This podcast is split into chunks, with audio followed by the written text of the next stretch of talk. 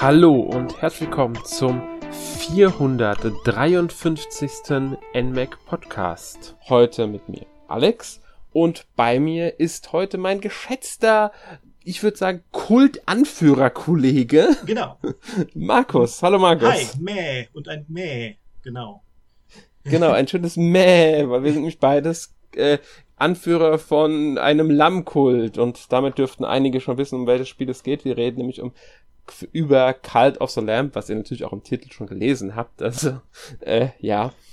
Aber ja, Cult of the Lamb, kleines, ja, ist eigentlich ein, ist ein Indie-Spiel, würde ich sagen. Mhm. Ähm, auch wenn die Volva mittlerweile schon recht groß geworden ist, sind sie ja eigentlich immer noch vorwiegend ein ähm, Indie-Publisher. Genau. Ähm, wenn auch der namenhafteste, den es da gibt und wahrscheinlich der größte Indie-Publisher. Ja. Aber das Studio dahinter, äh, Massive Monster, mhm. Ist definitiv ein Indie-Studio. Ich müsste jetzt ähm, überlegen, aber vier Spiele haben sie, glaube ich, bisher ja, veröffentlicht. Ich hatte mir die auch alle angeguckt, äh, aber ich kenne kein einziges davon. Ja, es waren auch ein Spiel, das ausschließlich für Android und äh, iOS erschienen ist, also ein Mobile-Spiel. Mhm. Dann ein PC-Switch-Spiel, Never Give Up. Mhm. Und äh, The Adventure Pals ist dann äh, auch für, also für PC, Switch, Xbox und PlayStation erschienen. Mhm. Sind mir auch alle ehrlich gesagt kein Begriff. Ich glaube, also würde auch sagen, so von der jeweiligen Größe der Spiele her wirkt ähm, Cult of the Lamp bisher wie das ambitionierteste und größte Projekt von ihnen. Definitiv. Auch was die ähm, Technik jetzt dahinter angeht, worüber mhm. wir später auch reden werden, also auch vom Grafikstil her. Ich denke vom, ich will nicht sagen, dass die Anspiele nicht aufwendig entwickelt sind, weil sie ja auch schick sind, aber ähm, ich denke, dass ähm, Cult of the Lamp bisher ihr größtes Projekt einfach ist. Definitiv und ich glaube auch so ihr ja. Durchbruch, würde ich sagen ja, mit dem Cult of the Lamp ist schon äh, ja recht äh, bekannt geworden und auch recht beliebt, würde ich so sagen, zumindest mhm. so in dem, was ich mitbekommen habe. Ja. Ähm, hat ja auch im Vorfeld schon einiges Interesse auf sich gezogen gehabt. Und ja, ja, seit 11. August ist es da. Also mhm. Aufnahmetag heute ist es genau ein Monat. Wir haben, nehmen nämlich immer ein paar Tage vor Veröffentlichung auf. Also mhm. wenn ihr den Podcast hört, ist es halt auch, ja, knapp einen Monat ist draußen das Spiel. Genau. Ähm, und erschienen ist es, wie gesagt, am 11. August für Switch, PlayStation 4, PlayStation 5, Xbox Series X und S, Xbox One und den PC. Also alles, ich glaube, auch Mac OS, wenn ich mich nicht ganz täusche. Okay, kann ich mir gut vorstellen. Das ist eigentlich auf allen gängigen Systemen erschienen. Genau, also ähm, kann man überall spielen. Ähm, wie gut es auf den anderen Systemen äh, funktioniert, das werden wir nachher noch ein bisschen thematisieren. Mhm. Äh, genremäßig ordnet es sich in zwei Genres ein, weil es zwei große Gameplay-Segmente gibt. Mhm. Und zwar einmal ist es ein Roguelike Action Adventure und auf der anderen Seite ist es ein Aufbau-Management-Strategiespiel. Genau, also man könnte fast sagen, ist eine Mischung aus Binding of Isaac und Stardew Valley. So ein bisschen, so ja. So ein bisschen. Andere ja, Thematik. Nur, dass man anstatt einen Bauernhof halt jetzt seinen eigenen Kult verwaltet genau, und aufbaut. Genau. Und halt auch die Anhänger entsprechend hat. Ähm, werden wir gleich noch ein bisschen genauer erklären. Erstmal würde ich auf die Geschichte kurz eingehen, mhm. die jetzt nicht sonderlich, ähm, äh, sagen wir mal, wenn man, wenn man nicht spoilern will und auch nicht zu viel drauf, also sie ist nicht, nicht die größte Geschichte, sage ich mal. Nee. Sie ist präsent, sie wird schön erzählt. Ich finde sie auch äh, als guten ähm, Gradgeber, so als rote Linie, die mhm. Spiel wirklich schön umgesetzt. Ja. Ähm, aber sie ist jetzt nicht irgendwie äh, jetzt, was weiß ich, das das große Ding oder sowas. Mhm. Ähm, ja, wir spielen in Lamp das am Anfang vom Spiel von den äh, Bischöfen des alten Glaubens geopfert wird, hingerichtet wird, wie auch immer. Mhm. Allerdings äh, stirbt das Lamm nicht, sondern der eine, der wartet, der von den äh, vier Bischöfen eingesperrt wurde und angekettet wurde, bringt das Lamm zurück. Das Lamm soll dann äh, einen neuen Kult gründen und durch diesen Kult an Macht gewinnen, um halt die vier Bischöfe zu töten und den einen, der wartet, dadurch zu befreien. Genau, da kriegt er so eine Krone auf. Genau, eine Krone. Das gibt, wehrt dem äh, Lamm halt dann die, ne, die Macht, um halt antreten zu können, stärker werden zu können, weil die Krone ist dann auch, äh, ja, die, die hängt mit vielem zusammen, dadurch können wir den Glauben sammeln, dadurch können wir unsere Waffen einsetzen und so weiter mhm. und so fort. Ist halt jetzt Story-Element, das Gameplay-mäßig genutzt wird. Genau. Ähm, und am Anfang kriegen wir auch Unterstützung von Rattau, der ein ehemaliger Kultanführer für den einen, der wartet war.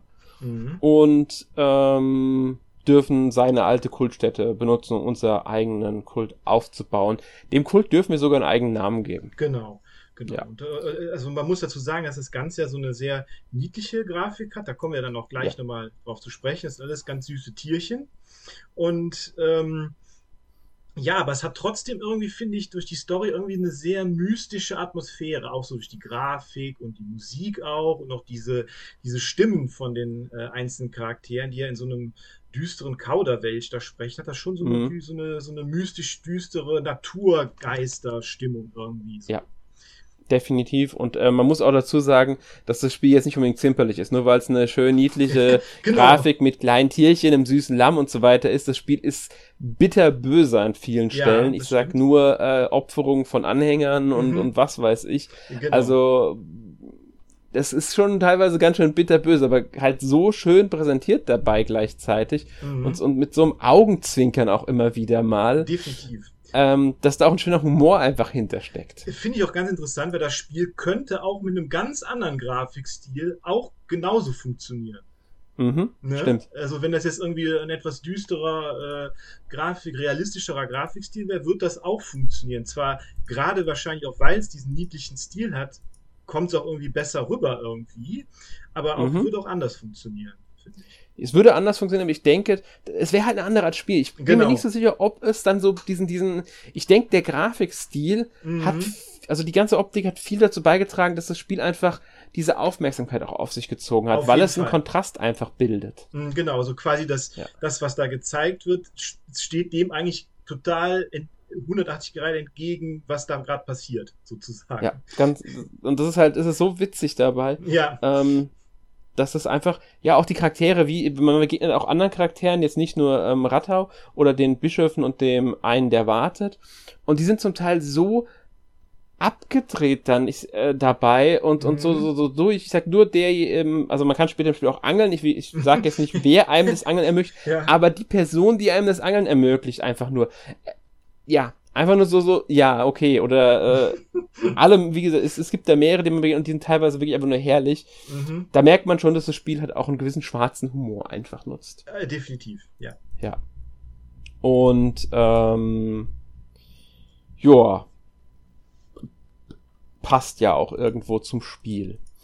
Ähm, so viel würde ich sagen, aber zur Geschichte. Wir wollen mhm. ja auch mhm. nichts spoilern. Also man kann jetzt sagen, das Ziel ist es natürlich, diese vier Bischöfe zu töten und genau. um die vier Bischöfe zu töten, betreten wir halt deren ähm, ja, Gebiete, Königreiche, äh, Dungeons halt so gesehen. Genau, genau. Das, das ist dann der eine Gameplay-Teil.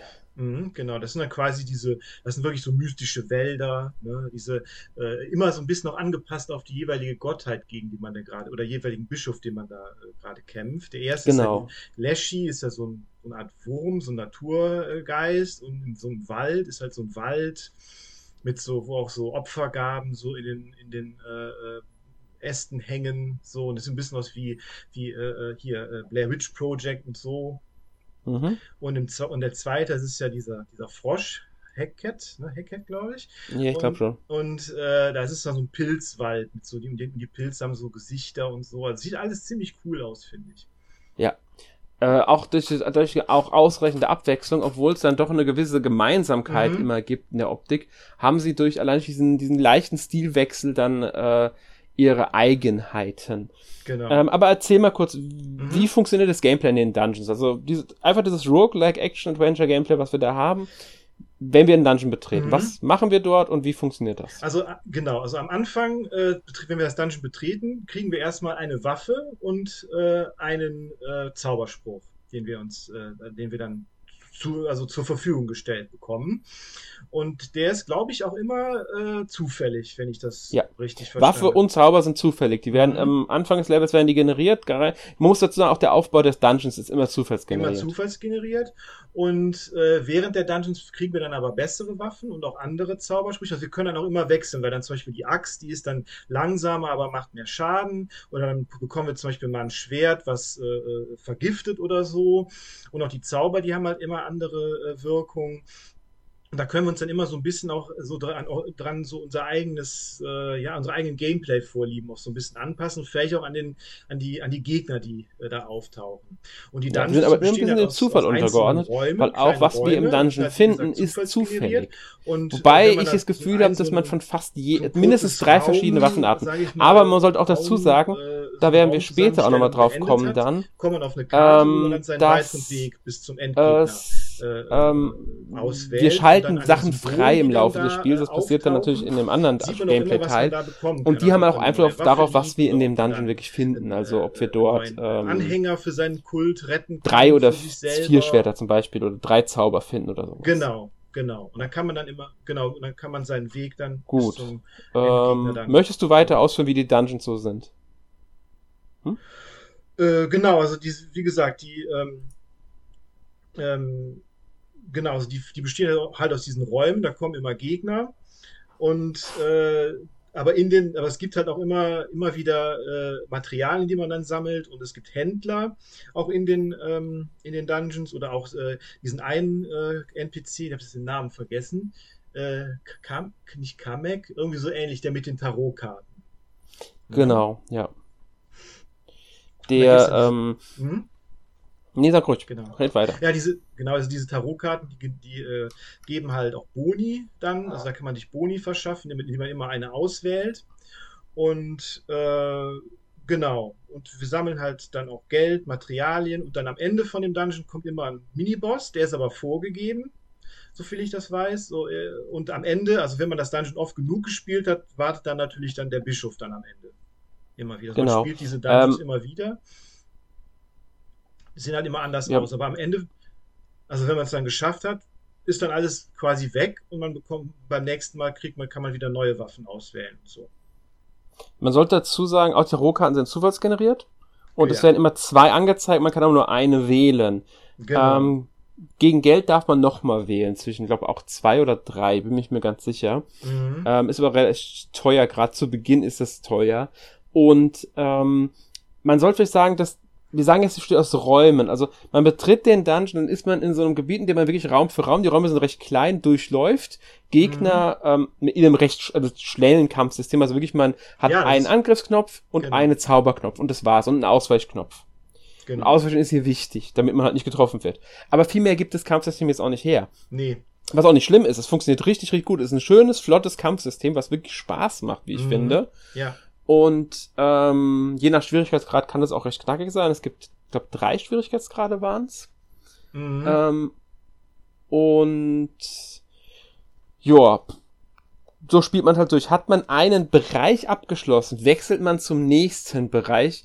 Den kann man aber oft dann, da sieht man so, ein, so eine kleine Grafik von dem, Dun von dem Dungeon, den man noch bis zum Boss zurücklegen muss. Und dann wählt man einen der Wege, den man wählen könnte. Und je nachdem, was man wählt, ist dann der nächste Bereich anders. Im Kampfbereich mhm. sind es wieder mehrere Räume, die aufeinander folgen.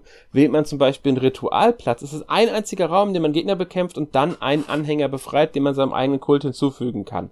Genau. Ähm, es gibt auch ähm, ähm, Gebiete, in denen man, also in einem Dungeon, in dem man dann einem Händler begegnet oder Materialien sammeln kann. Und so arbeitet man mit dem Dungeon und muss halt dann anhand der Symbole auch schauen, okay, was will ich jetzt? Will ich nochmal kämpfen? Oder gehe ich den Kämpfen lieber aus dem Weg? Weil ich mein, meine Lebenspunkte aufheben will, weil heilen ist jetzt auch nicht so ähm, ohne weiteres möglich. Da muss man schon hoffen, nee. dass man die Herzen dafür findet. Das stimmt. Ähm, vielleicht will man auch dringend Anhänger sammeln, weil man braucht die Anhänger und wir, gehen ja später noch darauf ein, wofür die Anhänger da sind.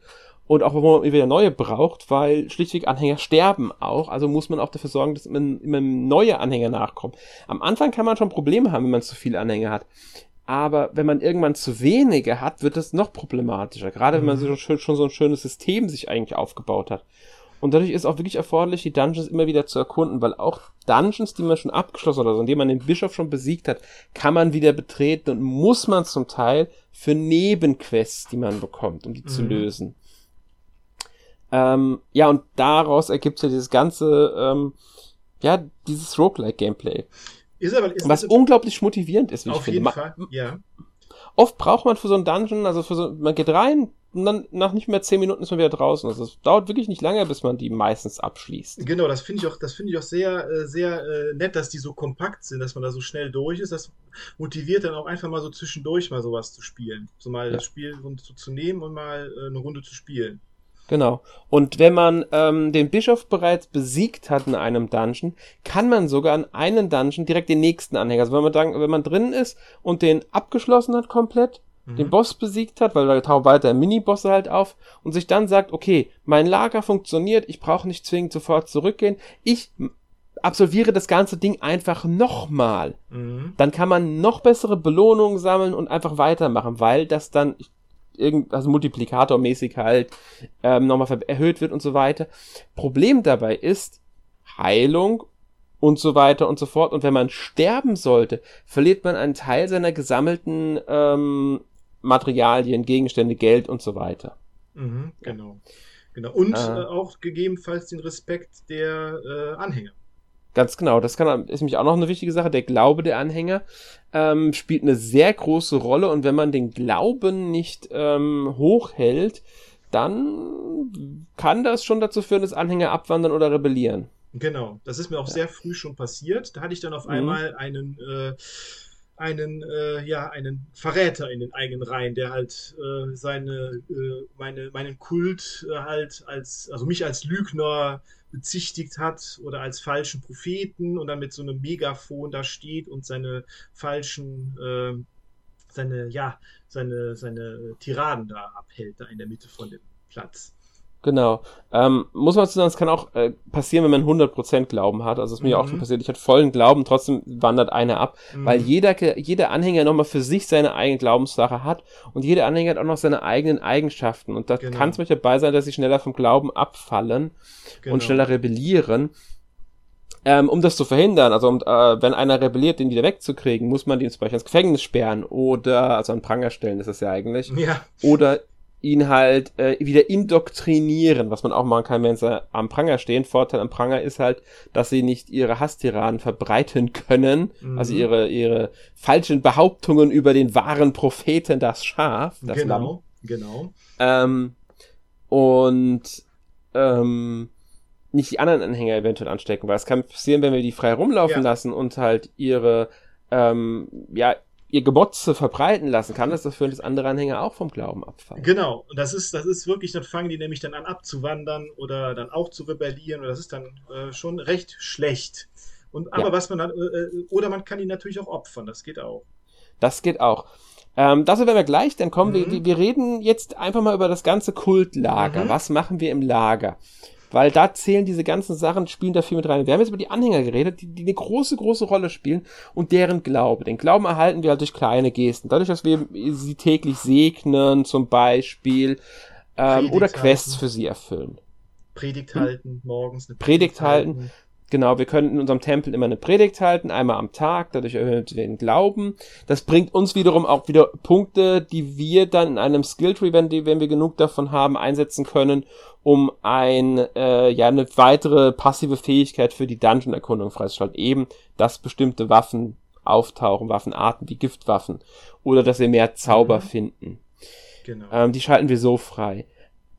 Genau. Außerdem steigen halt auch die Anhänger im Level auf irgendwann. Was wiederum dafür sorgt, dass sie natürlich besser sind, mehr, besser arbeiten und so weiter und so fort. Weil wir müssen auch jedem Anhänger eine Arbeit zuteilen. Also sie können Bäume fällen, sie können Steine abbauen, sie können an der großen Schaf äh, Lammstatue beten, um uns halt äh, Hingabe zu gewähren, die wir halt dann auch wiederum für was brauchen. Und zwar um göttliche Inspiration zu erhalten. Auch ganz wichtig. Denn nur ja. so kriegen wir dann auch bessere Gebäude oder bessere hm, ganz genau Unterkünfte. Ähm, es gibt noch ein paar passive Sachen in dem bei den Gebäuden, also zum Beispiel, dass dann Rituale ähm, kürzere äh, Cooldown-Zeit haben, also sich schneller wieder zur Verfügung stellen, mhm. weil jedes Ritual hat eine gewisse Cooldown-Zeit und wir können in diesem, in der göttlichen Inspiration auch freischalten, dass wir das schneller wieder benutzen können, das Ritual. Genau. Aber ansonsten ist es vorwiegend wirklich Gebäude, sowas wie ein Toilettenhäuschen, ein Schlafplatz, äh, eine Farm, sowas halt. Und natürlich, die Namen sagen es schon, die Anhänger wollen natürlich schön leben, die wollen Essen haben, die wollen nicht irgendwo in der Gegend ihren Unrat verbreiten. Genau, äh, das, so, das machen die tatsächlich, die verrichten dann ihre Notdurft auch einfach dann mal äh, mitten im Lager. Ja, wenn, wenn außer sind Toiletten da. Außer es sind Toiletten da, genau. Also, Wenn sie krank sind, schaffen sie das manchmal gar nicht mehr zur Toilette rechtzeitig. Äh, das und die können natürlich auch krank werden dadurch, dass das ganze Lager auf einmal anfängt zu stinken, weil die dauernd ja. ihre Notduft da äh, hinterlassen. Ganz genau, und deswegen müssen wir dann reinigen. Haben wir aber ein Reinigungshäuschen gebaut, reinigen die auch selbst, weil es kann trotz dessen, dass halt ein Toilettenhäuschen da ist, passieren, dass die halt sich übergeben oder halt ihre Notduft verrichten, einfach weil die Umstände es äh, gebracht haben. Zum Beispiel, weil beide Toilettenhäuschen, wenn man jetzt zum Beispiel zwei gebaut hat, besetzt sind. Genau. Man kann natürlich auch mehr als zwei bauen. Ähm, also da gibt es so viele Sachen, auf die man dann halt einfach achten muss. Und man muss ja auch dafür sorgen, dass sie Essen haben. Das müssen ja. wir kochen. Das können die nicht anfangs. Nee, das können die nicht. Also man, man ja. muss das anbauen. Äh, ne? also ja. Es gibt auch dann Felder, die man dann anbauen kann, mit, mit, mit Samen auch von Beeren oder ähnlichem. Und daraus macht man dann äh, das war was zu essen. Ich glaube, das Gras, äh, das ist, kann man immer machen, glaube ich, oder? Äh, Wenn man Gras hat. Wenn man Gras hat, genau. Ja, äh, man kann auch aus Kot Essen herstellen. Ach so, da, ja, stimmt, das geht, das geht auch. Es gibt auch die Kotmahlzeit. das geht, das ist, ja, das mögen die aber, glaube ich, äh, das ist, glaube ich, das, was, ja, das ist das absolut, äh, niedrigste. Da übergeben sie sich im Normalfall und können auch krank werden. Allerdings gibt's auch Nebenquests, da kommt dann Anhänger an und sagt so, ey, äh, bitte verurteile mich nicht, aber ich wollte schon immer mal Kot essen. Ja, ja. Das ist wirklich, so kommen die an und dann muss ich denen eine Kotmahlzeit zubereiten und die essen ja. das Ding dann und bedanken ja, sich nach dann, oh danke, ich wusste, du bist so toll und äh, du hast meinen Wunsch erfüllt. Genau, dann, dann gibt es auch Glauben. Ne? Und ja. ähm, und, und Erfahrungspunkte äh, für einen Anhänger. Äh, genau, richtig. Und dann, genau, dann steigen die ja Level auf und so weiter und äh, festigen dann auch ihren Glauben gegebenenfalls. Und äh, genau. Und äh, ja, es ist wirklich witzig, welche Situationen dann da manchmal äh, kommen können. So habe hab ich mal eine Predigt, ganz am Anfang habe ich mal eine Predigt einfach mitten in der Nacht gehalten, als ich da von dem Kreuzzug dazu, aus, also aus dem Dungeon zurückkam. Und da dachte ich, oh, jetzt bin ich zurück, jetzt kann ich mal eine Predigt halten. War nur mitten in der Nacht, die waren gar nicht begeistert, dass sie aufstehen mussten. Ne? Also mhm. Ja, das ist, nachts gehen sie im Normal verschlafen. Es gibt ein paar Charaktere, die wesentlich länger wach bleiben als andere und wesentlich kürzer, also kürzere Schlafenszeiten brauchen. Das sind die Eigenschaften, die sie haben. Mhm. Es kann auch passieren, dass sie neue Eigenschaften erhalten, zum Beispiel dadurch, dass wir eine bestimmte Doktrin erlassen. Mhm. Das ist nämlich auch noch so ein wichtiger Faktor, dass wir in dem, im Tempel neue Doktrin erlassen können, wenn wir eine Steintafel besitzen.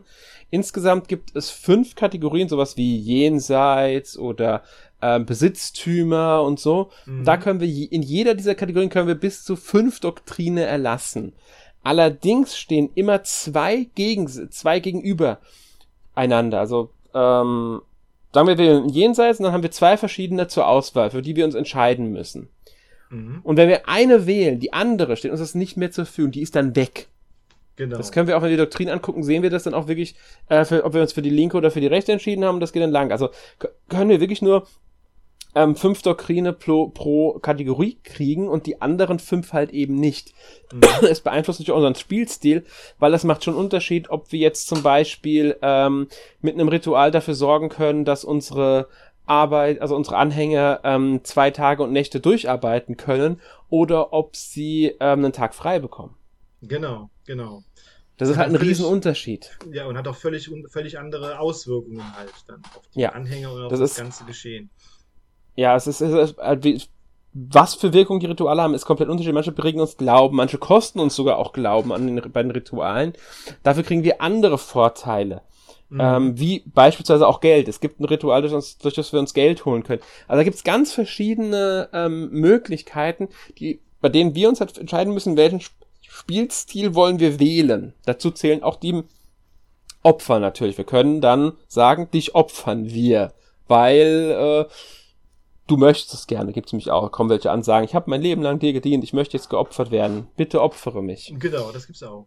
Ähm, ja. ja, das gibt halt auch dann Glauben und ich glaube, Knochen und Anhängerfleisch gestaltet man dafür frei. Mm, genau, ja, genau, die, ja. genau die, die, Knochen von den Gegnern kann man ja auch einsammeln. Das ist ja dann auch, äh, ne, und von den Genau, ist auch ein Material, das man halt Material, braucht, meistens genau. für Rituale tatsächlich. Ähm, wenn ein Anhänger zu alt wird, also die altern mit der Zeit, sterben sie. Mhm. Oder sie können verhungern, wenn wir ihnen kein Essen geben. Ja. Oder durch Krankheit können sie sterben, weil wenn sie krank werden, müssen wir sie ins Bett schicken, damit sie wieder gesund werden können. Und am besten können sie natürlich gesund werden in einem sogenannten Heillager. Die müssen wir extra bauen. Das sind so kleine Hütten. Mhm. Ein bisschen schade finde ich dabei, dass er nicht selbstständig. Wenn, wenn zumindest ein Heillager also da ist, sollten sie sich selbstständig hinlegen. Ja. Äh, machen sie äh, aber leider nicht. Mhm, Denke ich auch. Das sind so ein paar Sachen, da wären so ein bisschen Quality of Life äh, Verbesserungen ja. wären da vielleicht auch ein bisschen angebracht gewesen. Das stimmt. Genau.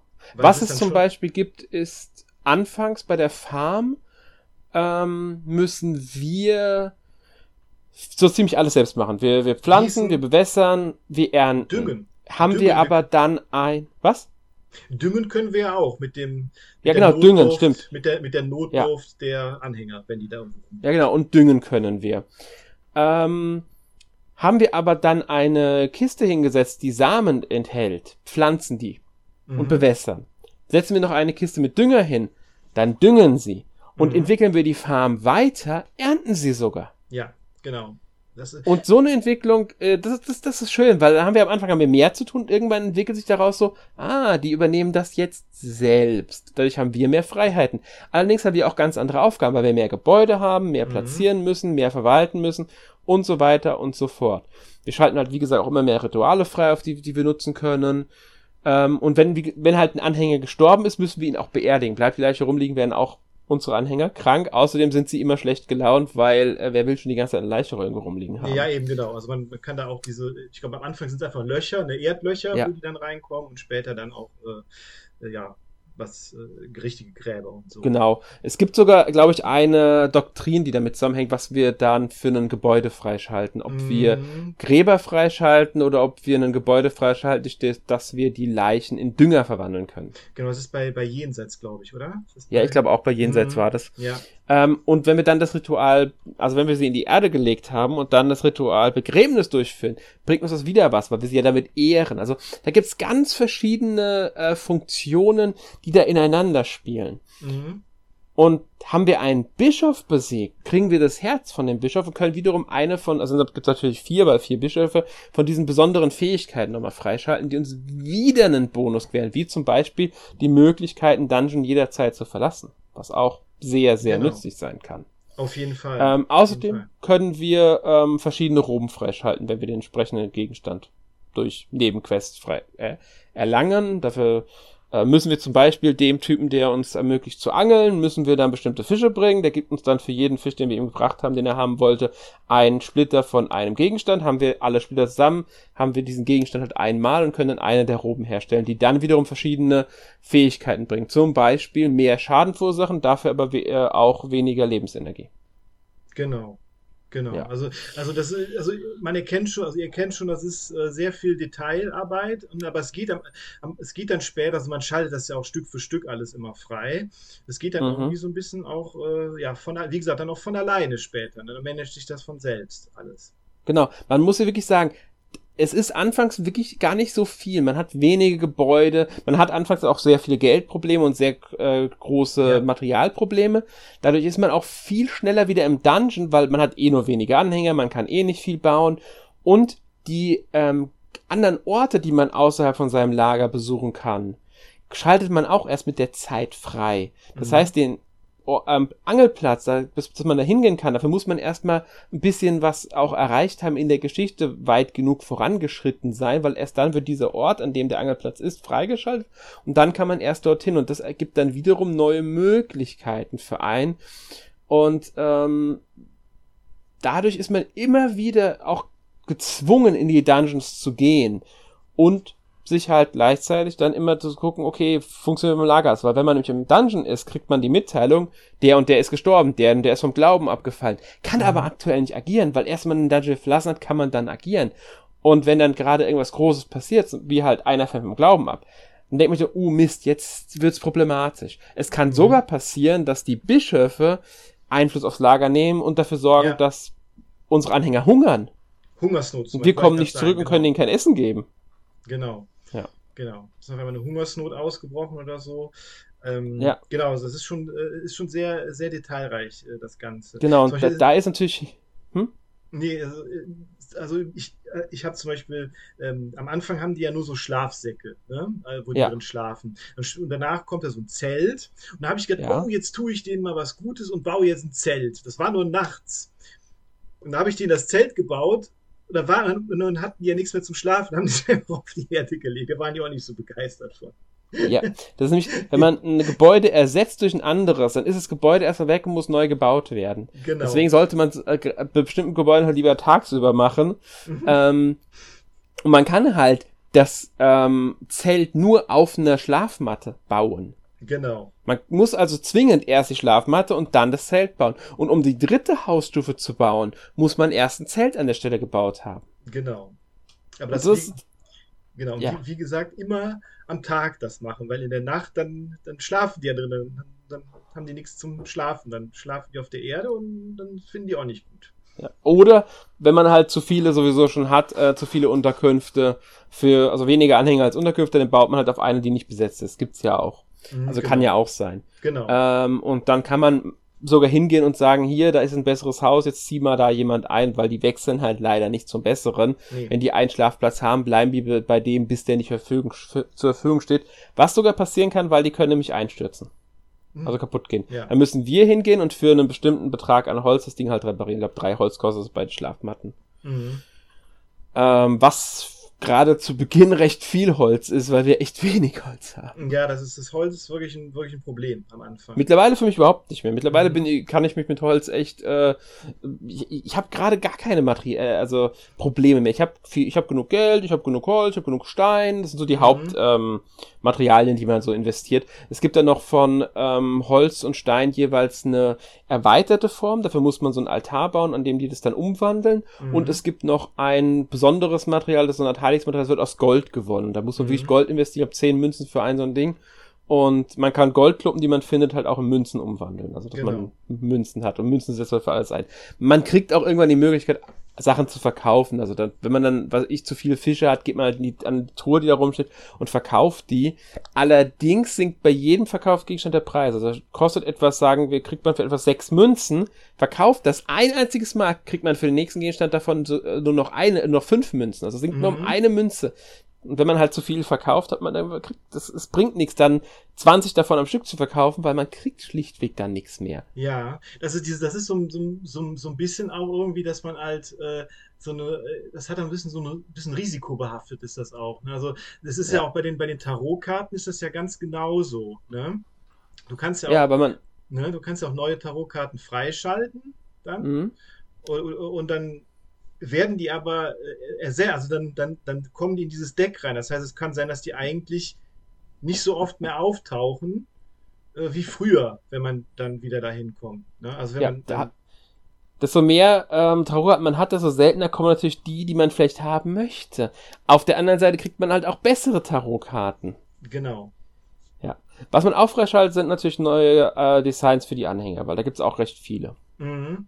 Ja, und auch äh, Dekoration schaltet man ja auch ja. Äh, sehr viele frei. So Steine genau. oder, oder also so, so, wie so Stonehenge-Bögen und sowas, die man dann einfach dann ja. da reinsetzen kann. Wo man möchte. Und die sind sogar zum Teil gar nicht mehr so äh, sogar nützlich. Es gibt sogar mhm. ähm, Quests, in denen die Anhänger dann fordern, dass man was baut. Also an, ähm, damit kann man aber vorwiegend sein Lager verschönern. Also die meisten Sachen davon sind wirklich nur Verschönerungen, haben jetzt nicht den tieferen Nutzen ähm, dienen halt dazu, dass man ein bisschen individualisieren kann, zum Beispiel den Boden ändern kann oder dort mal genau. eine schöne Statue platzieren oder so. Ähm, aber äh, so als schöne Ergänzung sind sie wirklich nicht schlecht, kosten aber halt auch Materialien und Geld und genau. die sind, wie wir ja schon gesagt haben, selten. Genau. Und was ja, was ja, ja auch wichtig ist, sind, auch, sind halt so Lampen und sowas, ne? Lampen und Fackel. So, das ist natürlich mhm. auch, auch nützlich. Ja. Genau. Nachts ist es halt dunkel, logisch, und da laufen auch Spinnen rum, die kann man auch töten und dafür kriegt man Fleisch. Genau. Das man dann wiederum für, für Mahlzeiten nutzen kann. Ja, genau. Ist aber besser ja. als jetzt so ein, äh, äh so ein Pup-Gericht. Äh, ne? Ja, es wird einfach nur das Fleisch. Das ist schon noch ja, genau. also besser es, als. Ist, ist Fleisch, genau. ja. Es ist einfach Fleisch, das ist schon in Ordnung. Genau. Ähm, ja, ihr merkt schon, es, es gibt wirklich äh, viel da drin. Ähm, und man entwickelt halt auch so einen gewissen Spielfluss aus. Also man ist in seinem Lager, man kümmert sich um alles, man hält seine Predigt, schaltet vielleicht neue, neue Doktrinen frei, hält gewisse Rituale ab, die einem was bringen. Zum Beispiel ein Ritual, dass man besser ähm, beim Fischen mehr dann da ist, dass die Fischvorkommen einfach besser sind, man mehr bekommt durch Angeln. Oder man hält ein Festmahl ab, um die Anhänger zufriedenzustellen. Alles Mögliche, dann, dann mhm. geht man raus, redet mit seinen Anhängern, äh, ähm, segnet die, um den in Glauben zu verbessern. Oder teilt denen neue Arbeiten mit. Sobald man sich um alles gekümmert hat, auch dafür gesorgt, dass die Essen haben, weil ich gehe oft hin und koche dann einfach irgendwas, was dann rumliegt, weil die gehen mhm. hin, wenn sie Hunger haben und sammeln sich das ein. Und sobald ich mich um alles gekümmert habe, gehe ich dann in einen Dungeon. Das kann auch mal sein, ich dann zwei, drei Tage nur im Lager war. Oder gehe halt äh, angeln äh, und wenn ich im Dungeon bin, ja, kümmere mich halt um alles dort, versuche neue Anhänger zu finden oder halt auch Materialien, wobei, wie gesagt, man kriegt halt auch Möglichkeiten, im eigenen Lagermaterialien freizuschalten. Man baut nämlich zwar, äh, gibt, äh, es gibt dann relativ früh kann man eine Holz- und eine Steinproduktionsstätte freischalten. Und wenn man die dann mindestens zwei von jeder baut, ist man eigentlich immer relativ gut ausgestattet mit Stein mhm. und Holz. Mhm. Ähm, und ja, achtet halt auf die Kleinigkeiten. Und so entwickelt sich ein schöner Spielfluss, bei dem man auch in der Story immer wieder vorankommt, ähm, sogar recht gut vorankommt, ja. aber gleichzeitig auch immer wieder auf sein Lager achten muss. Und das ist, das ist so ein schönes, ähm, ähm, ja, einfach so, so, so, so, es spielt sich so gut, es macht einfach nur Spaß. Genau, ja? also man, man, man kommt da richtig in so, einen, in so einen Spielfluss rein und irgendwie ähm, äh, ist, es, ist es halt wirklich sehr motivierend. Also man hat auch während der Roguelike-Szenen jetzt nie irgendwie, denkt man jetzt, oh nein, äh, ich komme nicht weiter oder so. Man kommt irgendwie immer ein Stück weiter. Ne? Ja, und wenn man mal stirbt, dann ist es meistens eher so, äh, ich war unvorsichtig, bin nicht richtig ausgewichen, dann geht man nochmal rein, am nächsten Mal schafft man's. Äh, und wie gesagt, es gibt halt auch diese drei Schwierigkeitsgrade. Also man kann auch auf leicht spielen, dann sind die Kämpfe halt leichter. Es geht da vorwiegend um die Kämpfe. Ich weiß gar nicht, ob es einen Einfluss beim Schwierigkeitsgrad auf das Lager. Es kann sein, dass die Anhänger nicht so schnell abtrünnig werden und vielleicht sogar länger leben. Das kann sein, dass es auch, weiß ich aber jetzt gerade leider nicht. Ich glaube, es hat nur Einfluss auf die Kämpfe. Mhm. Hm? Nee, weiß ich, weiß ich leider ähm, auch nicht. Ja. Aber auf jeden Fall, das ist, es ist echt nicht schlimm. Auch wenn man Anhänger abtrünnig wird, ist nicht schlimm. Man findet neue Anhänger. Genau. Man, genau. ist es nie so, dass man jetzt das Gefühl hat, oh Mist, jetzt kümmer, kann ich mich darum kümmern, jetzt habe ich ein Problem. Man hat ein Problem, aber man hat nie dieses Problem, dass man jetzt droht, dadurch ähm, alles zunichte zu machen. Also es ist nicht so, dass man jetzt irgendwann so sehr scheitern kann, dass man nicht mehr weiterspielt, es keinen Sinn macht, weiterzuspielen und man von vorne anfängt. Das gibt es schlichtweg nicht. Genau also diese, diese Probleme, die sind natürlich auch so ein bisschen dann auch vom, vom Spiel generiert, um auch so ein bisschen Spannung da reinzubringen, ne? damit man gerade am Anfang ja dann auch was zu tun hat, sozusagen. Ja. Ja. Ne? Ähm, ja.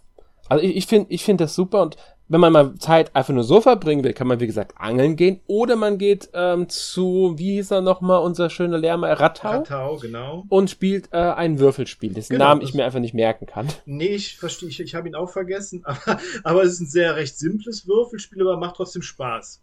ja, man, also ähm, im Endeffekt ist es wirklich, ähm, man würfelt und dann muss man seinen Würfel in einem, also es gibt dann drei Spalten, in denen man diesen Würfel platzieren kann. Und jede Spalte hat drei Felder.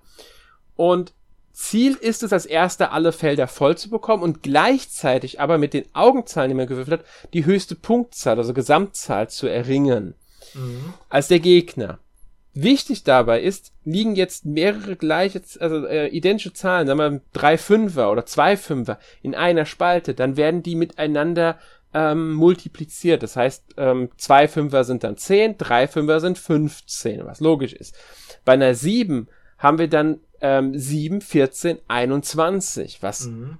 Ja, und so können wir natürlich deutlich mehr Punkte. Sieben gibt's ja nicht, haha. Die sind ja ein Sechserwürfel. Bei einer sechs, sagen wir mal eine sechs, dann bei sechs, zwölf, 18. Und ähm, so können wir äh, natürlich, müssen wir auch taktisch spielen, gleichzeitig aber platzieren wir in einer Spalte, sagen wir eine 5, und der Gegner auf der anderen Seite auch eine 5, dann verschwindet die 5 auf der gegnerischen Seite, mhm. wenn sie in, der, in derselben Spalte ist. Und so können wir natürlich auch den Gegner schaden. Das, ist, das bringt die Taktik mit rein. Weil das Würfelergebnis können wir so nicht äh, beeinflussen, weil das ist ja Zufall, weil es wird ja einfach gewürfelt. Genau. Das gilt natürlich auch für den KI-Gegner, weil es ja KI-Gegner sind. Und mit der Zeit kommen auch schwerere Gegner dann dazu, gegen die wir spielen können. Wir können also nicht nur gegen Rattau spielen, sondern bei Rattau dürfen wir sogar um, um Geld wetten. Fünf oder zehn Münzen können wir setzen. Gewinnen wir, kriegen wir halt entsprechend den Betrag zurück. Verlieren wir, verlieren wir den entsprechenden Betrag. Mhm. Ähm, ist ein schöner kleiner Zeitvertrag, ja, ich. Also, und, da auch die Regeln so eingängig sind und relativ ja. leicht zu verstehen sind, äh, kann man das immer wieder mal zwischendurch spielen, genau wie das Angeln. Das ist ja schon ähnlich genau. wie bei wie bei Stadio Valley, finde ich, das Angeln. So vom, von, der, von der Art her. Ja, so recht ähnlich. Also man, man wirft halt die Angel aus, die Fische kommen dann anbeißen, an, sobald sie anbeißen, muss man versuchen, seinen Angelhaken, das ist so, so eine Leiste von oben, so eine mhm. kleine, und da muss man versuchen, die in dem Bereich zu lassen, der da hoch und runter wandert. Genau. Ja. Ich fand es genau. eigentlich relativ simpel, das Angeln. Also ich hatte genau. da bisher, glaube ich, nicht einen Fisch, der mir entkommen ist. Also so. Ist ein netter Zeitvertreib ähm, genau. für so, um Nahrung und Sachen zum zu verkaufen zu bekommen. Genau, ist einfach so ja. ja ein Minispielchen halt, um das Ganze so ein bisschen aufzulockern. Ne? Genau. Ähm, ja, ich würde aber sagen, viel mehr zum Gameplay gibt es gar nicht zu sagen. Nee, also wir haben da alles wir haben alles abgedeckt und viel muss man aber auch selber auch sehen und rausfinden. So, ne? Genau. Ähm, über die Grafik haben wir auch schon gesprochen, die, die, die diesen schönen Stil hat. Mhm. Ähm, man kann hier noch unterstreichen, dass auch die Musikuntermalung meiner Meinung nach wirklich schön, also wirklich gelungen ja. ist und sehr schön und zum ja. Spiel passt. Auf jeden Fall. Trägt viel zur Atmosphäre bei. Ja, also wirklich so eine mystische Atmosphäre halt, ne? wie ich ja, wie ich ja gesagt so eine mystische Naturatmosphäre irgendwie heißt, ist das schon so. Ne? Genau. Also passt, passt sehr zu diesem, zu diesem ganzen, zu der Story und äh, zu dem ganzen äh, rundherum irgendwie. Ja. Auf jeden Fall. Der ähm, Grafik, Grafikstil ist sehr niedlich, sehr, aber auch sehr, sehr schön gehalten. Also ich finde auch die Dungeons sehr, sehr ansprechend, so von den, von der Grafik her. Also ist mhm. äh, sehr, sehr, sehr gelungen. Lustigerweise habe ich, äh, folge ich sogar einem von diesen, von den Künstlern von dem Spiel schon eine ganze Weile auf, auf Instagram, habe das aber nie so verbunden, dass der mit dem Spiel irgendwie äh, zusammenhängt, bis ich dann, bis er mal selber äh, gepostet hat, äh, ich habe da mitgearbeitet. Und so dachte ich, ach ja klar, natürlich macht Sinn bei dem Grafikstil, weil der auch schon so einen ähnlichen Stil hat. So. Ja. Sehr, sehr gut. Karl, Stam Karl Stallmau heißt er, genau. Okay. Ich kenne ihn jetzt nicht, aber ist mhm. ja äh, auch eine es ist, ist, ist, ist logisch, wir brauchen ja solche Künstler für, für den, für den mhm. Stil. Und ähm, ja. Ähm, wenn ihr wissen wollt, wie es da aussieht, seht euch am besten mal äh, Bilder dazu an oder Videos, mhm. dann, dann könnt ihr das viel besser nachvollziehen, als wir das hier jetzt erklären könnten, weil genau. ähm, es sind, es sind eigentlich sind es 2D-Figuren, die in dieser, aus dieser leichten Top-Down-Ansicht da rumlaufen, in diesen schönen Landschaften. Und es hat einen ganz eigenen Stil dadurch einfach. Ja. Ähm, was noch wichtig ist, ist die Technik. Also ich habe es auf der Xbox gespielt, auf beide, mhm. also auf der Xbox Series X mhm. und auf der Xbox One. Auf der Xbox Series X läuft es wirklich gut. Flüssig, schnelle Ladezeiten, eigentlich fast keine Ladezeiten vorhanden. Auf der Xbox One hingegen habe ich mit, mit ähm, Framerate-Einbrüche. Also da ist die Bildrate wirklich teilweise runtergegangen. Man spürt Ruckler. Nie so, dass ich jetzt sage, das Spiel wird beeinträchtigt. Also ist nicht so, dass ich in Kämpfen jetzt Probleme bekommen habe dadurch. Wenn aber zu viel passiert, kann es schon mal passieren, dass ich das, dass man es halt merkt, dass es langsamer wird, das Spielgeschehen. Und hin und wieder gab es dann auch so kleinere Aussetzer, wenn zum Beispiel von der Nacht in den Tag gewechselt wird. Eine Sache, die auf der Xbox Series X auch passiert ist, wenn ich ähm, eine Doktrin erlassen habe oder eine Predigt gestartet habe, dann steht es scharf am Altar und steigt so leicht auf und so ein Schein mhm. ist rum. Da kann es dann auch mal dauern, dass es ein paar Sekunden nichts passiert. Dass dann mhm. erst ein paar Sekunden dauert, bis das Spiel weitergeht. Warum das so ist, verstehe ich nicht ganz. Das wird wahrscheinlich irgendein kleiner Bug sein. Mehr ist mir aber nicht aufgefallen, aber da es mhm. auf der Xbox One halt nicht ganz rund läuft, nehme ich mal an, du hast für die Switch gespielt, dass auf der Switch auch nicht so sein wird, oder? Nee, genau. Also dieses, die technischen Probleme sind auf jeden Fall da. Ich bin jetzt da gar nicht so ein Purist, muss ich sagen. Manchmal fällt mir das auch gar nicht auf, wenn da irgendwelche äh, Einbrüche sind. Aber hier ist es mir tatsächlich schon etwas aufgefallen, dass es während der Kämpfe, gerade wenn so sehr viele Gegner oder Projektile äh, auf dem Bildschirm sind, dass es dann schon in die Knie geht, etwas. Also das ist mir auf jeden Fall aufgefallen. Es läuft eigentlich so, sehr solide. Ich habe auch äh, zwei Abstürze gehabt tatsächlich während der Dungeons. Das war ziemlich ärgerlich eigentlich, weil habe ich halt alles verloren und musste nochmal ganz neu äh, beginnen. Ähm, es gibt allerdings mittlerweile auch ein paar Patches. Es kann sein, dass sich das schon verbessert hat, weil ich hatte jetzt auch danach auch keinen. Also nur diese zwei relativ am Anfang. Kann sein, dass sie das schon ausgebessert haben durch, äh, durch Patches. Ähm, aber es läuft insgesamt ganz solide, aber ist nicht einwandfrei. Das muss man auf jeden Fall so sagen. Ja. Ähm, spielbar bleibt's, denke ich mal. Ja, auf jeden Fall, definitiv. Ja. Also wenn man jetzt also, kein wirklicher Purist ist, der nur mit äh, voller Framerate spielen äh, muss und so, äh, äh, dann ist es nicht äh, spielbar wahrscheinlich, aber ich fand es vollkommen in Ordnung. So. Ja. Ich muss sagen, ich bin da sowas auch nicht so ein äh, Purist, also mir ist sowas meistens auch egal, deswegen ist schon dass mir an der Xbox One auffallen, es liegt wahrscheinlich daran, dass ich von der Series X zur One gewechselt bin, innerhalb von ungefähr einer halben Stunde vielleicht, eine Pause dazwischen. Mhm. Und da ist es mir dann, ich denke mal, natürlich aufgefallen, einfach weil, äh, ja, ich kannte es jetzt in der besseren Version und auf einmal gehe ich auf mhm. die schwächere Version. Ähm, da ist logisch, dass mir ein paar Sachen auffallen. Mhm. Allerdings fand ich es, wie gesagt, nie so schlimm und ich denke mal, auf der Switch ja. wird das dann auch alles nee, vertretbar sein. Äh, eben, also ich, ich, äh, ich kann es gut spielen, es, ist, es lässt sich gut spielen. Wie gesagt, wer das verschmerzen kann, dass es mal vielleicht was langsamer wird oder so, ich denke, das ist dann äh, kein Problem. Ich habe allerdings auch im Internet gelesen, da waren auch so ein paar andere Bugs, irgendwie, dass, dass einige Anhänger auf einmal eingefroren sind oder sich nicht mehr bewegten, was dann dazu führte, dass, die, dass man das Spiel neu startet warten musst. Also es kann sein, dass es solche Bugs gibt. Mir ist es da sowas allerdings noch nicht begegnet. Ja, der einzige Bug, den ich noch kenne, ist, ähm, dass wenn sie ein Ritual abgehalten haben, da ziehen sie immer ihre schönen Kapüzchen auf, mhm. damit sie in ihren äh, Roben, äh, Anhänger, Kultroben da, mhm. dass sie mhm. die nicht mehr absetzen und dann draußen auch so rumlaufen. So, das habe ich okay. schon gehabt. Okay. Aber das, das verschwindet meistens spätestens am nächsten Tag. Also wenn sie geschlafen haben oder wenn ich aus dem Dungeon zurückkomme, manchmal sogar reicht schon, ich trete den Tempel nochmal und gehe wieder raus und das ist dann weg. Also ja, das, das es beeinträchtigt auch nichts. Ich kann normal mit denen interagieren und alles ist eine rein optische Sache. Und wie gesagt, es ist irgendwann einfach wieder normal. Also das ist nichts, mhm. was jetzt äh, groß Probleme bereitet. Genau, genau. Ja. Gut, dann würde ich sagen, wir kommen mhm. dann mal zum Fazit. Du mhm. darfst den Anfang machen. Ja, also ich äh, war sehr überrascht von dem, war sehr positiv überrascht von dem Spiel. Ich hatte es so ein bisschen im Hinterkopf immer, fand es immer, also ich habe es gesehen, fand den Grafikstil vorher interessant und so und habe dann gedacht, oh, das willst du bestimmt mal spielen.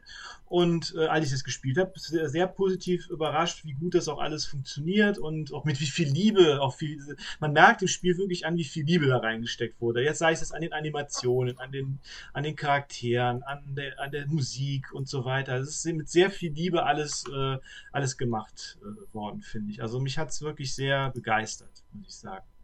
Ja. Ich kann mich nur anschließen, ich habe es beobachtet, seit es angekündigt wurde und war da auch wirklich gespannt drauf. Ähm, wollte es gerne spielen und bin froh, dass ich die Gelegenheit dazu hatte. Es macht mir wirklich Spaß. Ich mhm. äh, mag sowohl die Gameplay-Mischung aus Dungeon, also äh, ja. Roguelike Dungeons, als auch aus ja. dem Kult verwalten. Ähm, ja, äh, ich, ich mag den Stil, also die, die Präsentation, Musik, mhm. Atmosphäre, einfach den Humor dabei. Ja. Also für mich einfach, es ist ein tolles Spiel ähm, und, und ich kann es nur empfehlen. Also wer ähm, jetzt kein Problem mit Roguelike hat und auch mit dem Verwaltungskram kein Problem hat grundsätzlich, sollte sich es unbedingt mal anschauen. Ich glaube, es gab mal am PC eine Demo. Es kann sein, dass die nur ähm, zeitweise für so eine Messen-Dings da war, wie es halt eine Zeit lang mal der Fall war. Mhm. Ich glaube, auf der Switch gibt's aber, wenn ich mich jetzt täusche, keine Demo. Ich habe nichts ähm, gesehen, nee. Ich bin mir jetzt ehrlich nicht sicher. Ähm, nee, es gibt keine Demo leider auf der Switch. Mhm. Ähm, das Spiel kostet 25 Euro, also 24,99 auf der Switch. Ähm, es gibt bereits einen kostenlosen DLC und einen kostenpflichtigen DLC. Der kostenlose DLC fügt ähm, neue, also beide fügen neue Anhänger hinzu, muss man dazu sagen. Mhm.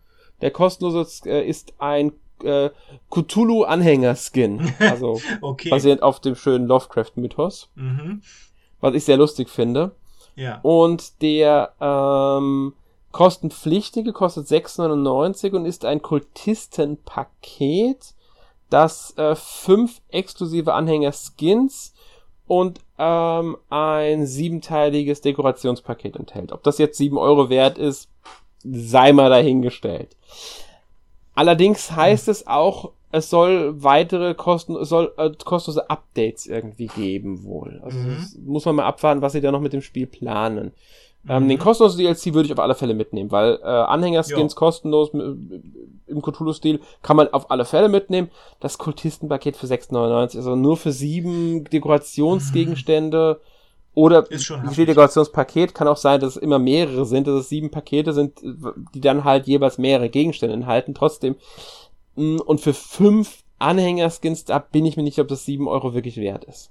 Mhm. Kann es nicht sagen, ich habe es nicht benutzt, ich kenne es nicht, ich weiß nicht, was genau da drin, also wie die genau aussehen, die Sachen, klingt für mich aber eher nach einem schlechten Angebot. Mhm. Ja. Aber genau. das muss jeder für sich selbst wissen und halt einfach mal schauen. Vielleicht findet man ja auch mehr dazu raus, was es jetzt genau für Inhalte sind. Ähm, wer interessiert ist, kann ja mal einen Blick drauf werfen. Genau, ja. genau.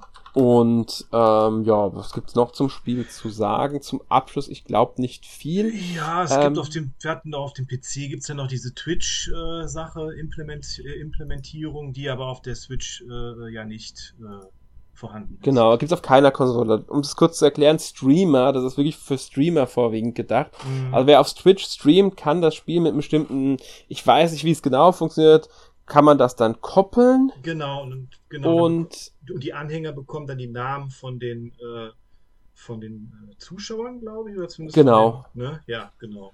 Ganz genau, wird dann zufällig einer ausgewählt und der ähm, wird, ist dann halt der neue Anhänger. Das ist so das Einzige. Ähm, wer es ausprobieren will, am PC gibt's eine Demo. Also wer einen PC hat und das Spiel am PC spielen könnte, am PC gibt's eine Demo, aber nur am PC bisher leider. Mhm. Aber ist ja aber nur, eine Möglichkeit. Dann.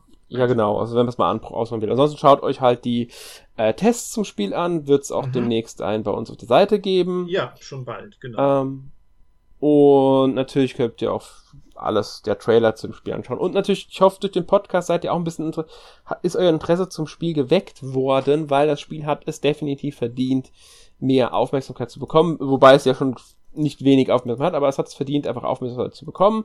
Und es lohnt ja. sich wirklich, einen Blick drauf zu werfen. Auf jeden Fall. Definitiv. Gut.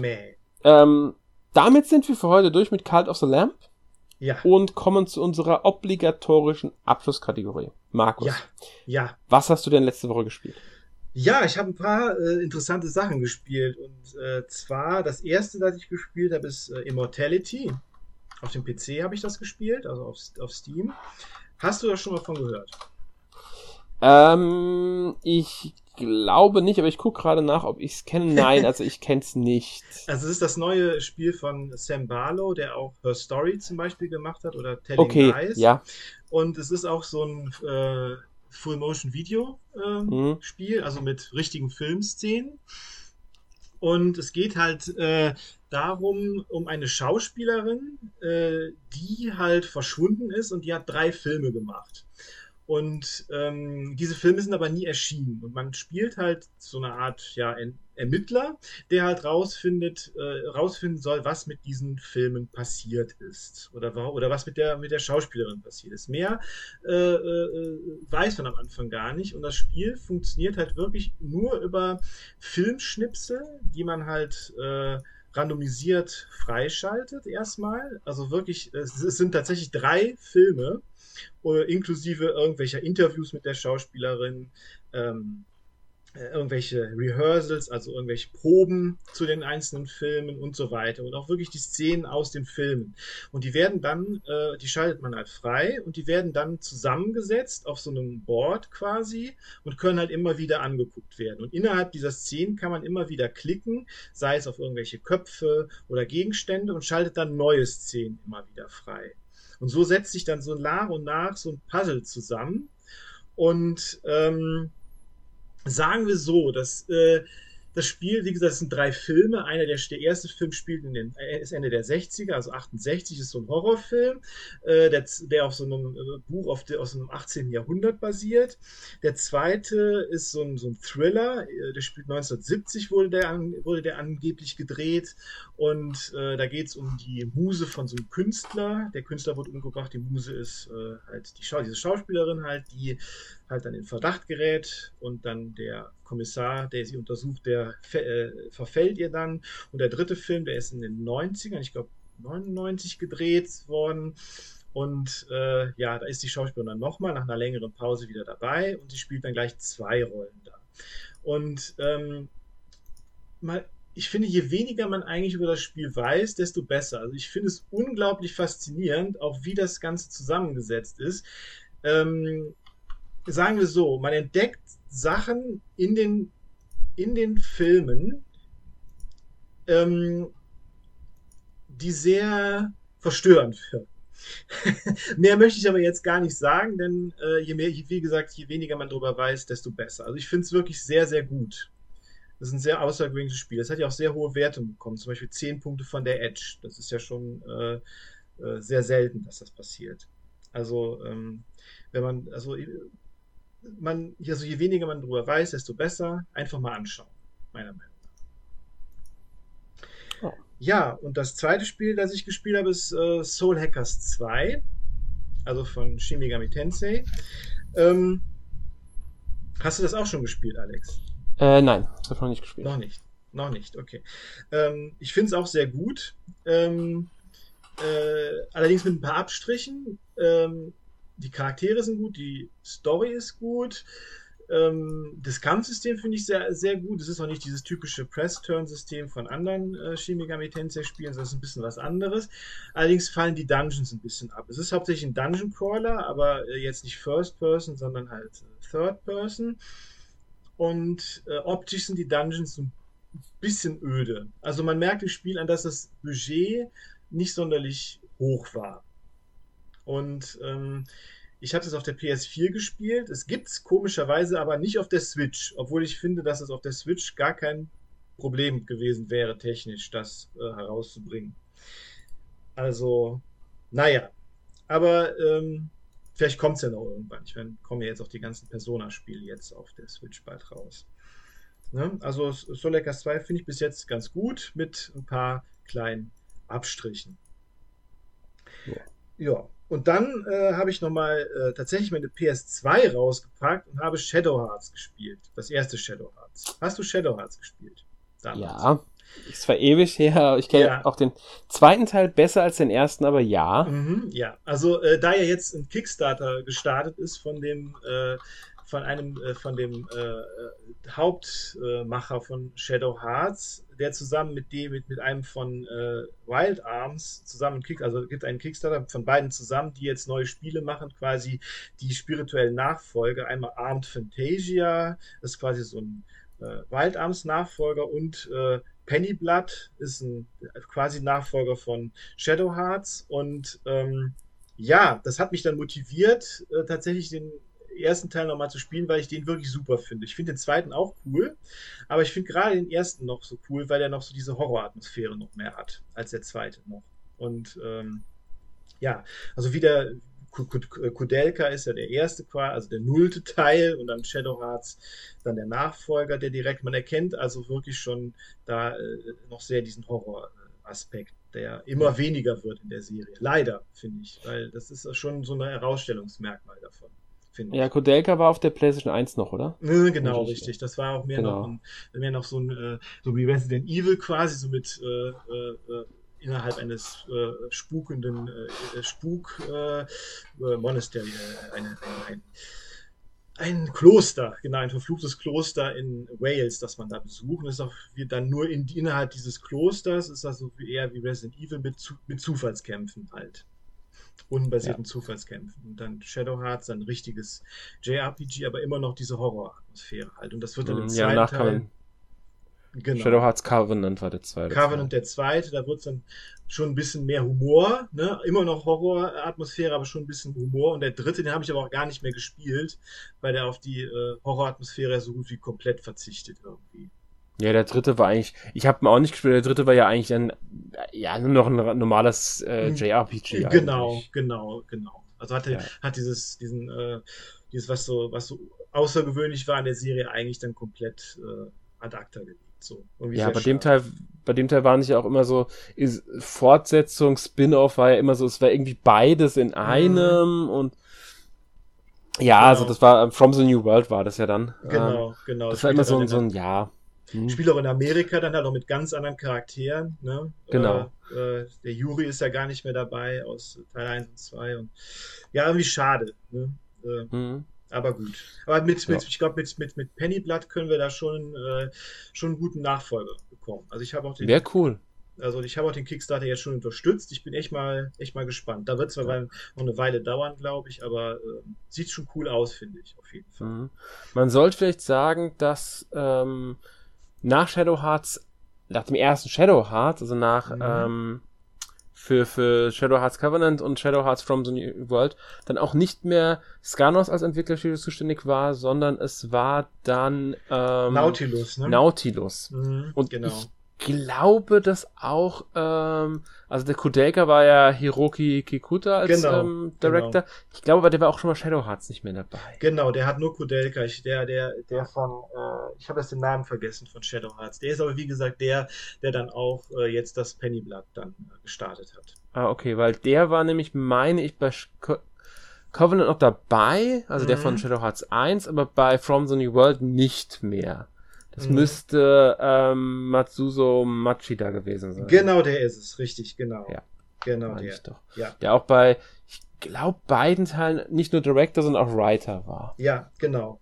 Genau. Ja. Und der hat halt auch wirklich gesagt, auch in Interviews jetzt, dass er mit Pennyblatt wirklich wieder auf die Horroraspekte der Serie zurück will und so. Aber da bin ich wirklich sehr gespannt. Sehr gespannt. Ja, drauf. das klingt total, wusste ich so jetzt noch gar nicht. Das ist, mhm. das ja. Also guck, guck, guck dir mal an, Armed Fantasia und Pennyblood. Double Kickstarter ist das. Also die beiden Spiele werden zusammen finanziert quasi mit einem einzigen Kickstarter und, und du kriegst sie auch beide, wenn du den unterstützt. Du kannst auch, glaube ich, auswählen, dass man nur eins von den beiden. Aber da ich auch Wild Arms äh, immer äh, sehr cool fand, äh, ist das eigentlich ein sehr, sehr, äh, sehr, sehr schöner Kickstarter, finde ich. Also es hat mich ja. sehr gefreut.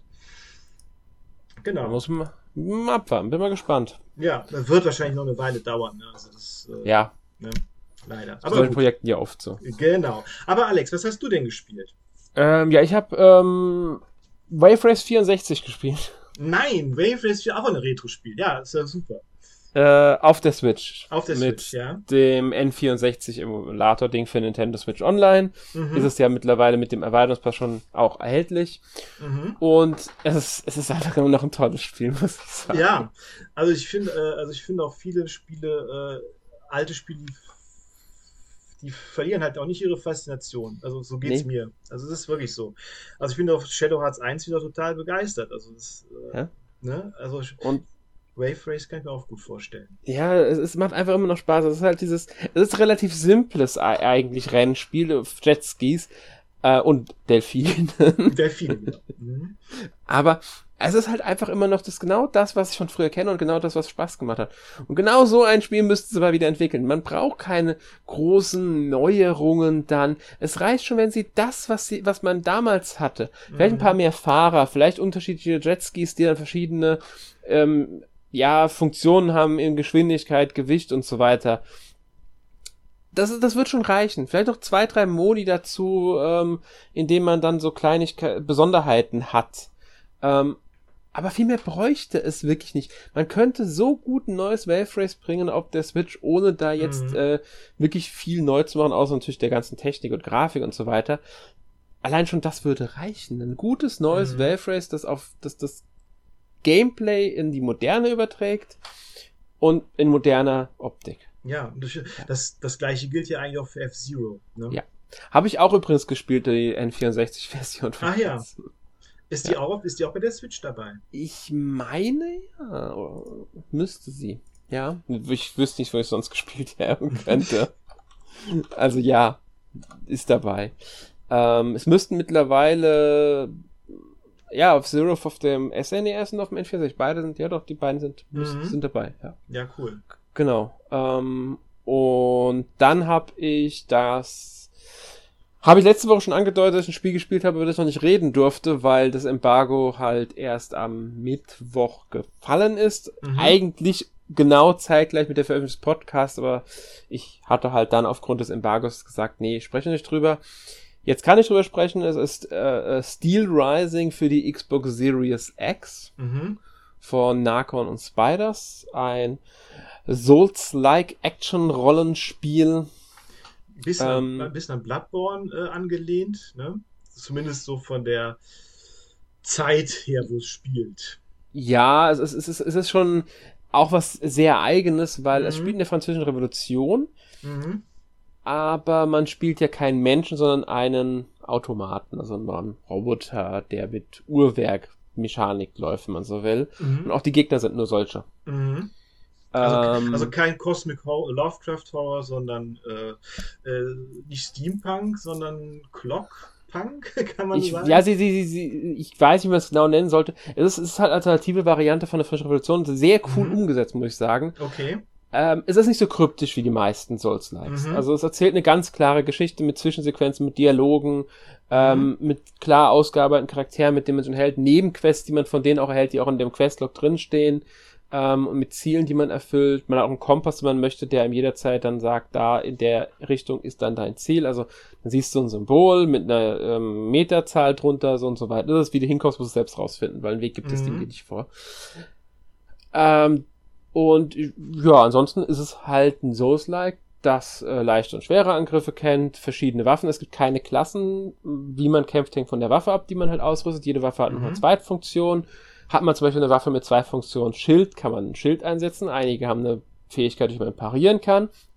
Wieder andere haben zum Beispiel eine Schusswaffe. Mhm. Dann kann man aber auch kein Schild einsetzen, wenn man ja eben diese Zweitfunktion nicht hat. Dann gibt's halt kein Schild, da muss man ausweichen. Dadurch setzt das Spiel halt sehr stark auf Ausweichen. Es gibt sogar kleine Metroidvania-Elemente, mhm. weil man nach Bosskämpfen neue Fähigkeiten hält, wie zum Beispiel ein Enterhaken und nur damit kommt man dann an bestimmten Stellen weiter.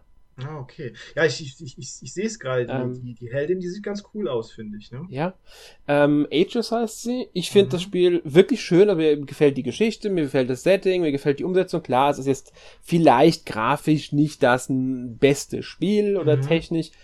Ähm, aber ich finde es halt wirklich schick. Mir reicht das ist vollkommen. Und ich will was sagen, ich finde es ich find's wirklich schön eigentlich. Mhm. Abgesehen von den Gesichtsanimationen, also mhm. von den menschlichen Charakteren, denen man begegnet, sind die Gesichter nicht so toll. Bei Aegis ist ja nicht ist ja was anderes, weil sie ist ja ein äh, äh, Automat. Mhm. Ähm, also mir gefällt es wirklich gut. Ähm, und was ich sehr schön finde, sie haben es einem größeren Publikum zugänglich gemacht. Mhm. Man kann es ganz normal spielen, dann ist es auch wirklich ein Souls-like. Knackig, ähm, mit schweren Bossen, wobei es im schwieriger wahrscheinlich ein bisschen unter den liegt, was man von anderen Spielen kennen kann. Also ein Sekiro ist definitiv schwieriger. Ein Bloodborne wahrscheinlich auch in, an vielen Stellen, gerade bei den Bossen. Es ist nicht das schwerste aber es ist schon knackig. Also man kann da schon gefordert werden von. Mhm. Ähm, aber es gibt den sogenannten Spielhilfe-Modus. Mhm. Aktiviert man den Spielhilfe-Modus, kann man keine, so gut wie keine Erfolge mehr freischalten auf der Xbox. Okay. Auf der PlayStation auch nicht, am PC natürlich auch nicht. Es gibt nur für die PlayStation 5, für die Xbox Series X und für die äh, für den PC, muss man dazu sagen. Mhm. Also keine PS4, Xbox One Version, keine Switch Version. Doch, ich glaube für die Switch gibt es sogar eine Cloud Version. Ich will, ah, okay. nee, das war bei Thymesia. Das war nicht bei Steel, es war bei Thymesia. Mhm. Steel Rising gibt's nicht für die Switch. Okay. Ähm, und dieser Spielhilfe-Modus ermöglicht einem mehrere Einstellungsmöglichkeiten. Zum Beispiel, dass man sein Anima das sind die Seelen im Grunde, nicht mhm. verliert, wenn man stirbt. Man behält sie. Mhm. Man kann okay. die Ausdauerregeneration erhöhen, ich glaube bis auf 300 Prozent kann man das erhöhen. Deshalb wird einfach schneller die Ausdauer regeneriert. Was in dem Fall eigentlich bedeutet, wenn die Ausbau leer ist, brennt halt bei ihr, läuft sie heiß und dann kann man halt die Attack nicht mehr benutzen. Rennen die und man sich kann dann, durch. ja, man ist einfach heiß gelaufen und kann halt nicht mehr so äh, agieren. Das sieht, sieht man so im Charakter hinten ist dann was äh, wirklich so langsam anfängt rot zu, also so, so gelblich rot zu leuchten, als ob es halt ein Gegenstand war, heiß laufen würde. Mhm. Ja. Ähm, und wenn man dann schnell Y trägt im richtigen Moment, kann man sogar seine Ausdauer sofort wiederherstellen zu dem Punkt, weil man eine Abkühlung aktiviert, aber nimmt dadurch Eisschaden. Ah, okay. Wenn man da nicht aufpasst, ist man irgendwann halt eingefroren, kann sich kurz nicht bewegen. Mhm. Ähm, auf jeden Fall der Spielhilfemodus ermöglicht, wie gesagt, die Ausdauer. Man kann aber auch zum Beispiel den Schaden reduzieren. Dann nimmt man weniger Schaden von Gegnertreffern. Ah, okay. Bis aber zu 100 Prozent geht das sogar. Also ah. man kann auch gar keinen Schaden mehr nehmen. Ach so. Und das ermöglicht es, die Story auch zu erleben. Wenn man auf 50 Prozent setzt und, sagen wir, eine etwas höhere Ausdauerregeneration hat und keine Anima mehr verliert, dann spielt sich's fast wie jedes andere Action-Rollenspiel, das vielleicht ein bisschen knackigere Gegner hat. Mhm. Dann kann man auch problemlos einen der Bossgegner mit ohne Tod bestehen. Dann ist das mhm. Spiel auch für jeden, der Souls-like nicht gewohnt ist, aber das Setting und die Geschichte interessant findet und einfach ein cooles Action-Rollenspiel in dem Szenario haben möchte, perfekt geeignet. Mhm. Finde ich eine schöne Sache, ehrlich gesagt, weil das Zugänglichkeit mhm. generiert und das Spiel einem wesentlich breiteren Publikum ermöglicht wird zu spielen. Das wird auch der Hintergedanke gewesen sein, weil äh, sie wissen, sie sind, ist das nicht der große Name. Ja. Spiders hat, ähm, abgesehen von Greedfall, das war das Spiel davor, eher mittelmäßige Spiele gehabt. Greedfall war ihr erstes gutes Spiel. Jetzt haben sie ein wirklich, wirklich sehr gutes Spiel abgeliefert, meiner Meinung nach. Mhm. Ähm, und ich denke, das ist wirklich ein schlauer äh, Kniff, um dazu für, zu sorgen, dass auch nicht Souls-like-Fans dieses Spiel interessant finden. Mhm. Ja, es ist ja auch, es ist ja gerade jetzt, da ist auch ein Indie, ja, es in, kann man sagen, nee, ist kein Indie-Spiel, aber ist nee. eher so ein AA-Titel, ne? Genau, ein Double-A-Titel würde ja, ich sagen. Double A-Titel, genau. Und äh, ist dann eher auch für, für die dann die Möglichkeit, dann da mehr, äh, mehr größeres Publikum. Finde ich eigentlich ganz gut. Ist ja, ja eigentlich genau wie bei der bei der, das, das hat mich ein bisschen an diese, an, an die Terrican Flashback erinnert. Da gibt es ja auch die Möglichkeit, unendlich Leben und so einzustellen und dann kann man keine, äh, kriegt man keine, keine Erfolge oder keine ähm, Achievements mehr oder keine Trophäen. Genau. Mhm. Ja. Ganz genau, sowas gibt's auch. Das haben, äh, finde ich auch wirklich vollkommen in Ordnung bei dem Spiel und ähm, wer halt Erfolge haben will, man, sie nennen es die schwierigkeitsabhängigen Erfolge sind nicht verfügbar. Ah, okay. Ähm, ich habe halt den mal aktiviert, weil ich habe es getestet, deswegen habe ich halt auch geguckt, wie funktioniert der Modus, logischerweise. Und das gilt dann halt für meinen gesamten Spielstand. Das heißt, sobald ich einmal aktiviert habe, kann ich auf dem Spielstand das Spiel nicht mehr sammeln und mhm. müsste ein neues Spiel starten. Mir war es nicht wichtig, weil mir Erfolge ehrlich gesagt komplett egal sind.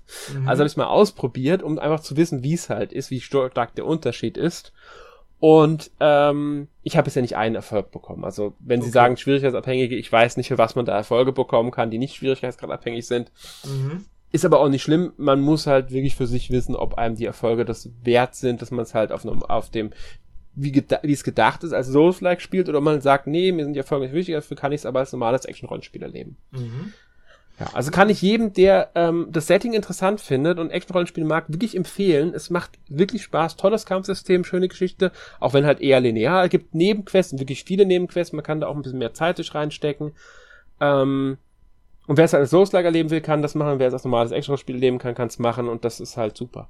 Mhm. Gibt es, wie gesagt, für PC, PS5 und Xbox Series X. Ist also besser als Tumesia, würde ich jetzt sagen. Mm, anders. Aber ja, es ist, es ist dadurch besser, dass es runder wirkt. Tumesia mhm. ist wirklich, ist wirklich nicht schlecht. Hat mhm. ein tolles Kampfsystem, eine tolle Idee im Kampfsystem.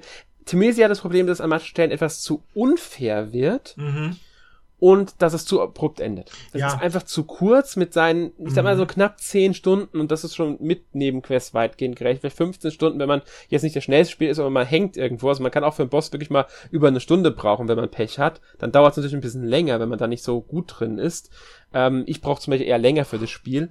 Äh, besonders wenn man das Parieren nicht gut kann, weil das hat so diese Sekiro-Parier-Mecha, also geht so ein bisschen da rein, hat sich entliehen. Mhm. Ähm,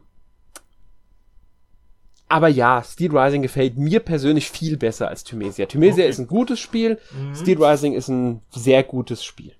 Also, okay.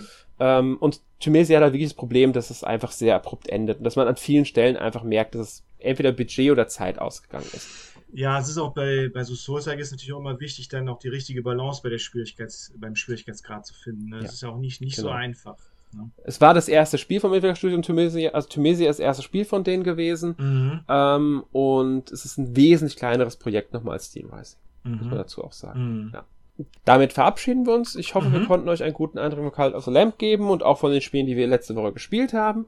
Und nächste Woche im 454. Mhm. NMAC Podcast gibt es das fünfte NMAC Quiz. Mhm. Und ja, wünschen euch noch einen schönen Tag, schönen Abend, bis zum nächsten Mal. Tschüss. Tschüss. Tschüss. Und preist das Lamm.